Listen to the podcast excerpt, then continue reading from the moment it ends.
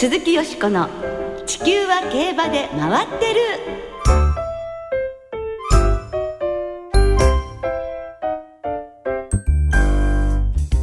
皆様こんばんは。お元気でいらっしゃいますか？鈴木よしこです。地球は競馬で回ってる。この番組では週末の重賞レースの展望や競馬界のさまざまな情報をたっぷりお届けしてまいります。今日も最後までよろしくお付き合いください。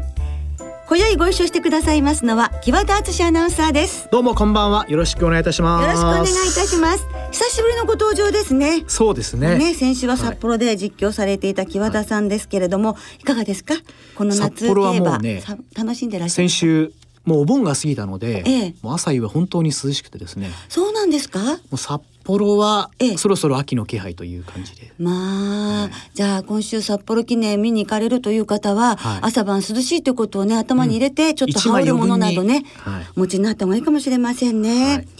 さて先月この番組でも特集でお届けいたしましたサマーシリーズ各部門熱い戦いが繰り広げられていますね。競走馬部門のサマースプリントシリーズサマーマイルシリーズはともに3戦が終了、はい、そしてサマー2戦シリーズは2戦が終了しています、うん、勝ち馬はすべて異なる今年は大混戦となっています、ね、そうですね。えそしてサマージョッキーズシリーズはミルコ・デムーロ騎手が26ポイントで1位。2位が21ポイント岩田騎手。3位が17ポイント川田騎手と続いています。今週行われる北九州記念にはスプリントシリーズのトップのベルカント札幌記念には2000シリーズのトップのダービーフィズが登場します。注目のサマーシリーズ目の離せないレースが続きます。楽しみですね。鈴木よしこの地球は競馬で回ってる。この番組は JRA 日本中央競馬会の提供でお送りします。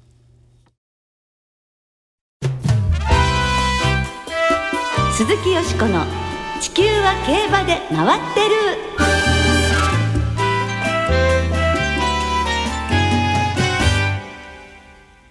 レース映像の作り方。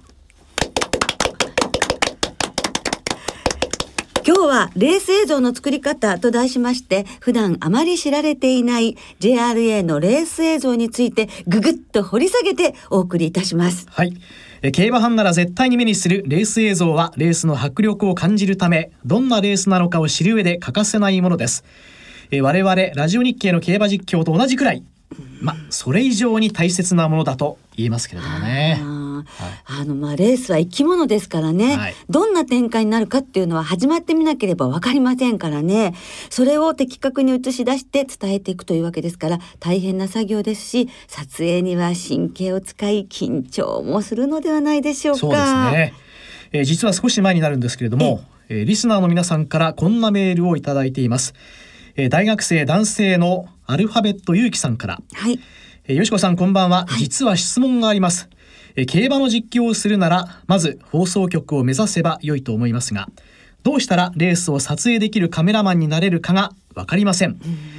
ダービーや有馬記念を自分の手で撮影できたらこんなに楽しいことはないと思うんですがもし分かれば教えてくださいということなんですけれどもね。興味がおありなんですね。確かにそうですね。そうですね。で、この業界にいますと実際にその姿を拝見していますので、はい、どの会社のどんな方がレースを撮影していらっしゃるかっていうのがわかるんですが、競馬場やテレビで映像を見ているだけではわかりませんものね。うんはい、えそこでその道のプロに今日はお越しいただいています。株式会社山口シネマ業務部次長の村田徹さんです。よろしくお願いいたします。こんばんは。よろしくお願いいたします。あの山口シネマさんは JRA の公式映像を担当されて、随分と長い歴史お持ちだと思うんですが、はい、どれくらいになるんですか ?JRA さんがですね、あの場内のファン向けのテレビの放送を始めたのがですね、1963年の、はい、えっ、ー、と昭和38年なんですが。えその頃からあの場内のファン用の公式映像を担当しております。はあ、それでも50年以上のね歴史がそれだけでもあるということですね。はい、でもその以前にもあのあったんでしょうか？はい、あのまあこれファン用の映像の前にはですね、ええ、JRA のお名前の前にですね国営競馬の時代から写真判定ですとか、パトロールビデオ、まあ、その当時はパトロールフィルムと呼んでましたが、えー、そちらのお仕事であのご一緒させていただいてます。かなり歴史は遡ることになりますね。そうですね。あの今現在はですね、あの JRA さんの全競馬場の方の映像制作を委託を受けております。はい、あのその前って国営時代からっていうと、まあ、映像的にはダービーでいうといつぐらいから第1回のダービーもですね、ええ、まあこれはあのフィルムでしか残ってないと思うんですがあのダービーの1回目を撮影したというえことらしいね 私はあの映像をちらっと 見た見ただけなんですが、え、はい、若隆ですよ。あの昭和7年からもう映像があるってことですもの。そうですね、そう考えるともう歴史としては記録の歴史としては80年を超えてると。いうことになりますね。そういうことですね。えー、もうだいぶ昔のまあ戦争の頃からですね。ええ、まああの山口シネマという名前ではなかったようなんですが、戦争時代にまあ軍馬の育成とか、えそのような記録映画の撮影とかもあの行っていたと。はい。えー、我々のあの実況席も、まあ、公式実況のためゴールに一番近い近いところにあるんですけれども、まあ、どの競馬場でもすぐ隣まあ、場合によって同じスペースにこう巨大なカメラがあるんですけれどもね、はいえーえ。ー、まあ、そこで全身を使って動かしている姿を、まあ、いつも我々も目にしているんですけれども、はい、具体的にはどのような仕事があるんですかね？場内の映像を作るだけでもですね、えー、一つのレースでまあ4台ぐらいのカメラを使って撮影してます。で、まあ、その他にあの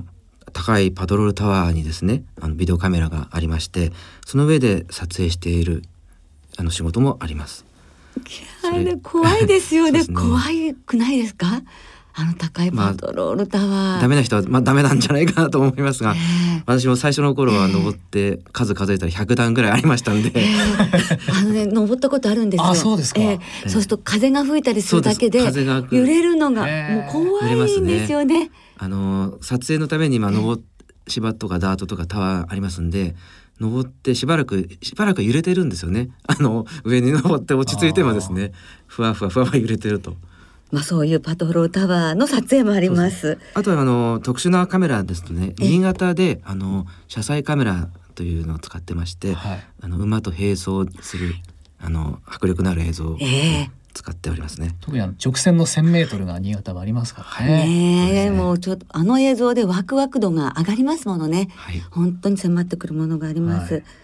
あとあのパドックにはあの2台カメラを用意してまして、はい、はい、あの2台のカメラを切り替えながらの最適な角度で映すようにしてますね。あとまあそのそれらのいろんな映像ですね、はい、あの場内に ITV 中継車っていうのがありましてそちらの方に映像全部まずまとめて集めましてそこであのスイッチャーがスイッチングしてあの映像を作ります。はい。はい、でその映像はあのまあいろんなチャンネルにまあ分けながらあのターフビジョンですとかあとまあ場内テレビ、はい、えー、ウィンズさんと、はい、あとグリーンチャンネルさんと、あと BS11 さんまで配信をしていますね。はい、でも公式映像ですからね失敗は許されませんもんね。ねレースは一回きりですものね。本当ですよね。はい、ですからもちろん撮影は大変なんですけれども、はい、レース後すぐにリプレイを流したりする、はい、その ITV の中も緊張感が漂ってるのではないですか？すね、あのみんな黙ってあのモニターを見ながらですね、あの緊張緊張しながら仕事しておりますね。あのまあでもその緊張感がですね、まあ逆にやりがいみたいなものにつながってるんじゃないかと思っていますね。えところでその、えー、村田さんご自身は映像制作のどのような部門に関わっていらっしゃるんでしょうか？はいあの私はですね、はい、あの1988年にあの山口島に入社しまして昭和最後の年ですね。60昭和63年最後ですね、えー、でそのまあ入社してから南関東の競馬担当してそれから岩手競馬の担当して、うん、あと今配信になりましたけどあの上山競馬、えー、山形の上山競馬もちょっと、あの担当しておりました。で、まあ、その後あのまあいろんなスイッチャーの仕事とかを中心にやるようになりましてで、えー、平成6年の4月にあの中央競馬の担当になりました。でそれから17年間ぐらいですね中央競馬の担当で時にはメインスイッチャーやりながら ITV 業務をずっとやっておりました。あの具体的にスイッチャーの仕事内容というのはどんなものがあるんでしょうか？場内にカメラはまあ何台もありますし、はい、G1 レースになるとさらにカメラが増えるんですね。うん、でそのカメラの映像をですねあの、まあ、まあ一番いいアングルとかいいサイズのカメラを、まあ、的確に判断しながらあの、まあ、切り替えていくと。うん、で1日もう1レースから12レースまで、まあ、投資でですねあのパドック本馬場入場レース実況それからまあ表彰式まで生のカメラをずっとつないで切り替えながらやっていくと。えっ、と一人のスイッチャーの方が1レースから12レースまでそうですね。年でやってますね。神経使いますよね。そうすると、はい、例えば京田さんたちが実況されていますけれども、はい、そのアナウンスに合わせてスイッチングをしたりすることもあるんですか？そうです。あのラジオ日経さんの、はい、あのアナウンサーのまああの喋りをですねあの、まあ、映像といかにうまく組み合わせられるか、まあ、あの喋りのタイミングに合わせてあのカッティング切り替えていくと結構なあの気持ちのいい映像になるんじゃないかと、うん、そういうところもまあ考えながらやっているんですね。確かに私たちは気持ちよくいつもねこう映像と実況を聞かせていただくわけですけどご存知でしたか？そういうふうに気を配ってくださってたんでおそらく我々が全くこう気づかなくて違和感なく映像を見てるのが多分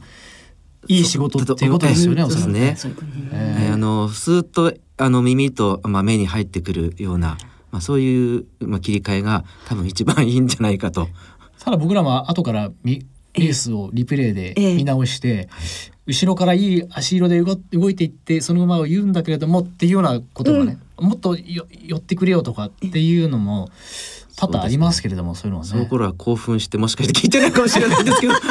具体的にどうですか？苦労というのは。えっとまあそのやっぱミスをしない切り替え間違いをしないとかあのやっぱそういうところが一番あと後々残る映像っていう部分もありますんで、えー、はい。まああのやっぱり間違いなく終わるとですねやっぱり一番それがまあや達成感というかにつながるかな。うんそうですよね、はい、そんな中で特に印象に残っているレースというのはありますか？えーと、私がやってる時代なんですがあの私ダービーを一回だけスイッチスイッチやったことあるんですね。でそのまあ時は確かあの不採地コンコルドがダービーを取った年、やりましたね。ダンス・イザ・ダークが圧倒的人気だったです、ね、そうですね。決まったかなと思ったらサイチコンコルドがね、はい、すごい高速の足で来たわけですけど、はい、どのように印象深いのですか？ややっぱりあのまずスイッチャーはですねあの特に G1 ダービーになるとですねあの見てるお客様の数が圧倒的に多いんだろうと。でそういうところでまず緊張がかなりしましてあのまあまあ、先ほど申し上げたように間違いなくやんなきゃいけないのと、まあ、きちっとその映像をですねあのお見せできるかどうかと。そういうところはすごくあの気を使ってやると思い思い出しますとね、あの最後ゴールした時に右手が上がった藤田新次者っていう実況があのあありましてね。その時はやっぱりこうちょうど我々もあ私もね切り替えが終わった時だったので音と映像がこうなんか体の中に染み込むというか包まれるというか、えー、えー、それはすごくあの残っていますね。あ今なんかざわざわってきた。なんか伝わってきましたよ。あのレースは圧倒的な人気馬がいたわけですけれども、やっぱりどうですか？スイッチャーとしてその馬をどうしてもこう目がいくとかっていうのは？まああのまあまず公式映像っていうのがありますので、はい、あのまあよっぽど人気があるとかですねそういう場合はまあまた別ですがまず基本的にはいろんな馬がいますんで、みんなどの馬も頑張ってるわけですから、えー、えー、きちっと伝えなきゃいけないなと。特にまあディープインパクトの時などのようにもう大本命っていう時にはやはりちょっとこう、ね、また工夫がはい、ディープインパクトの時はやっぱりやっぱやっぱり注目されてる馬ですんでまあちょっとカメラマンもやっぱりそれを気にしてあのちょっと大きめに撮って寄ったりですね、うん、まあそういう工夫はいろいろ、えしてるんですね。ね、ファンが見てもこう気持ちがさらにこう盛り上がるようなね、ね。えー、気持ちが高まるような演出も皆さんね、ね、挟んでらっしゃるということなんですね。はい、えー、ところで最初の質問メールに話を戻したいんですけれども、えレースを撮影するカメラマンになるつまりえー、山口シネマに入社するにはどうしたら良いのでしょうかということなんですけれども。私の場合言いますとね私競馬をほとんどまあ知らないでという興味なく入社したんですね。で山口シネマのシネマという名前が すごくあの惹かれましてね、ええ、その名前でこう応募あの映画かとも映画関係、まあ、そうですね。映画まあ映像関係なのかなということで、え、まあそこからまあ入ったようなもので、はい、特に技術もなくですね知識もなくうちの会社に入った飛び込んだわけなんですよ。ですからまあ今の最近の入ってくる若い人たちはやっぱり競馬が好きでという方がやっぱりだいぶ多くてですね、えー、で多分あの、まあ、技術うちの会社いろんな、まあ、開発とか、はい、あの自社機材を作ってますんで、まあ、そういう部門もですねあので、まあ、技術系の方もですねあの募集してますんで、まあ、もしよろしかったらあのうちの会社のホームページ見るなり、はい、はい、尋ねてもらえればと思います。はいまあ、狭き門だとは思うのですが、うん、メールをくださいましたアルファベットゆうきさん。ぜひ憧れのカメラマン目指して頑張ってくださいね。えちなみに入社してからカメラマンとして撮影に関われるようになるまでどのくらいの時間がこれはかかるもんなんですかね？そうですね、まあそれぞれのまあその能力というか、ええ、技術の習得度によるんですけども、まあ、数ヶ月間あればまあカメラを撮影できるレベルにはなると思います。レースの合間にずっとカメラを振りながら練習してやってる人たちやっぱりいますね。一生懸命やってるんでそうやって腕を磨いてあのいつかはダービーよとか まあ多分そういう希望を持ってはいいるんじゃないかと思いますね。競馬にとって欠かせないものですからそこに携わるっていうのはやはり夢がありますよね。はい、ね競馬のなんていうんだろう。競馬の大事な一部を自分が携わって作ってるっていう気持ちになられますでしょ？と思います。はい、まあ自分の撮った映像とかやっぱり何度も見直してますんでねカメラマンの人たちも、はい、やっぱお思い入れというか。えー ずっと一生残るわけですからね。先ほどの若鷹の話じゃないですけれどもね。そうですよ、ね、貴重ですよね、うんえー、楽しいお話を伺ってきましたが、えー、そろそろお時間が来てしまいました、はい、えー、この続きはまた来週お届けすることにいたします。はい。今日はレース映像について株式会社山口シネマ業務部次長の村田徹さんをお招きしてお送りいたしました。いや勉強になりましたね。ね。はい、ねでは来週も村田さんにたっぷりとお話を伺いますのでどうぞ皆様お楽しみに。以上特集でした鈴木よしこの地球は競馬で回ってる。ここからは週末に行われる重賞を展望していきます。その前に先週の重賞を簡単に振り返りましょう。関谷記念は出遅れ気味のスタートも果敢に花を奪った2番人気のレッドアリオンが直線に入って一旦は並びかけられたものの再び後続を引き離して見事優勝。重賞2勝目を挙げました。川須春彦騎手の好判断による逃げ切り勝ちでした。レッドアリオンはお兄さんのクラレントに続く関谷記念兄弟制覇を達成しましたね。次走はそのお兄さんのクラレントが去年王者に輝いたサマーマイルシリーズチャンピオンを目指して京成杯オータムハンデに向かいます。はい一方エルムステークスは2番人気のジェベルムーサが序盤はいつも通り後方追走となりましたが向こう上面で一気に進出直線の入り口で先頭に立ちそのままゴールまで押し切って重賞初制覇を飾っています。安城の岩手康成騎手は重賞騎乗機会5連勝を達成されました、はい。ね、勢いが止まりませんね、はい。今週の札幌記念でダービーフィズに騎乗し武豊騎手が1998年にマークした JRA の記録に挑むことになります。はいえー、さてよしこさんの予想はいかがだったんでしょうか？私の予想はもう夏バテですので、はい、さておいてですね。はい、先週ご一緒いたしました、小塚さんがズバリ的中でございますわ、はい、はい、エルムステークスの本命がジェベル・ムーサで相手にマンハッタンカフェ3区とおっしゃっていたんですね、えー、お見事でございました。ドンピシャ。ドンピシャでした、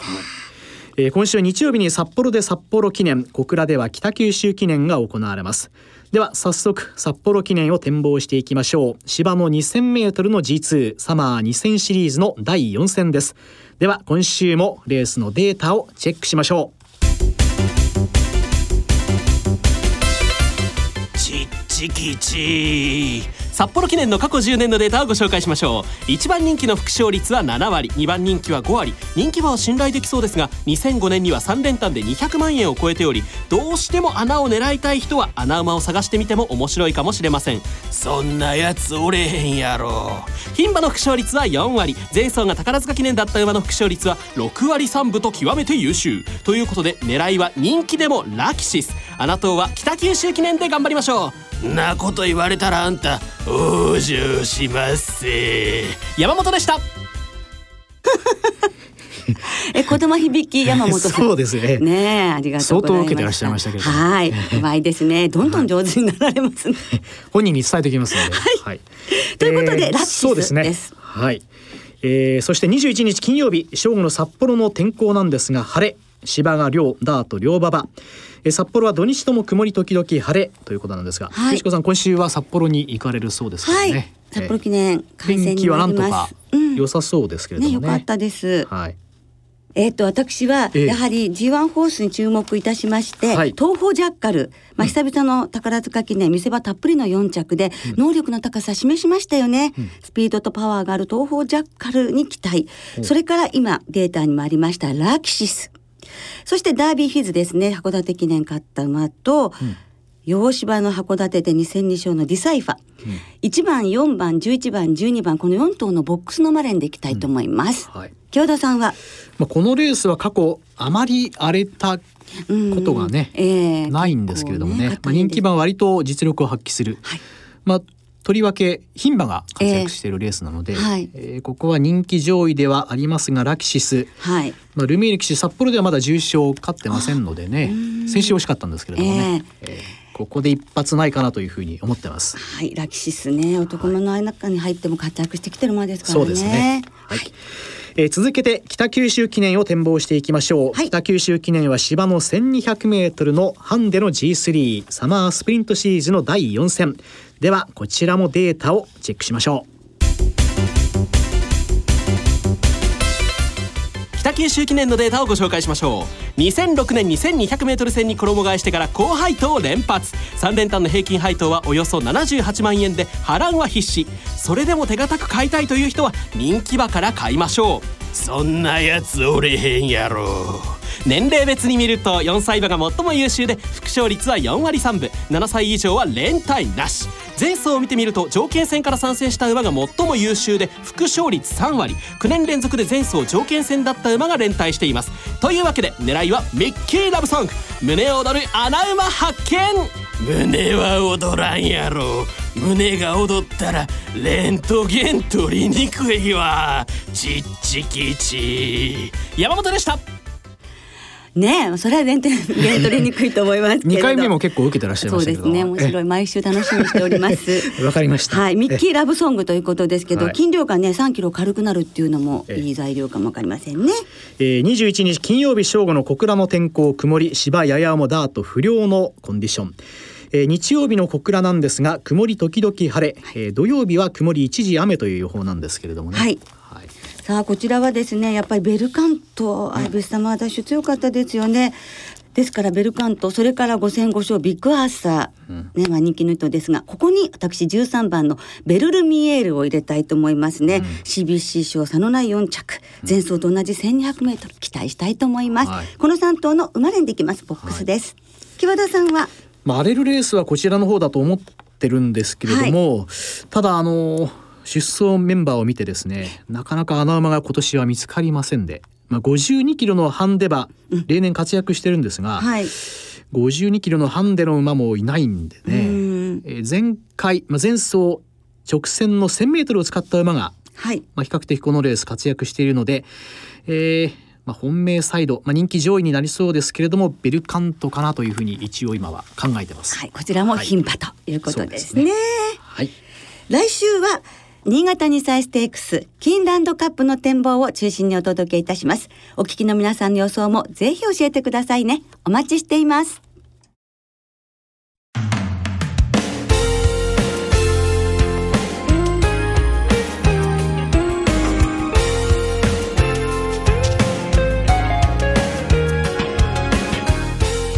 ろお別れの時間となりました。今週末も新潟札幌そして小倉の三条開催です。札幌記念当日の札幌競馬場にはオリンピック銀メダリストで柔道タレントの篠原慎一さんが来場され札幌記念の表彰式プレゼンターを務められます。同じく札幌競馬場の土曜日最終レース終了後には元調教師池江康夫さんによります札幌記念展望も行われます、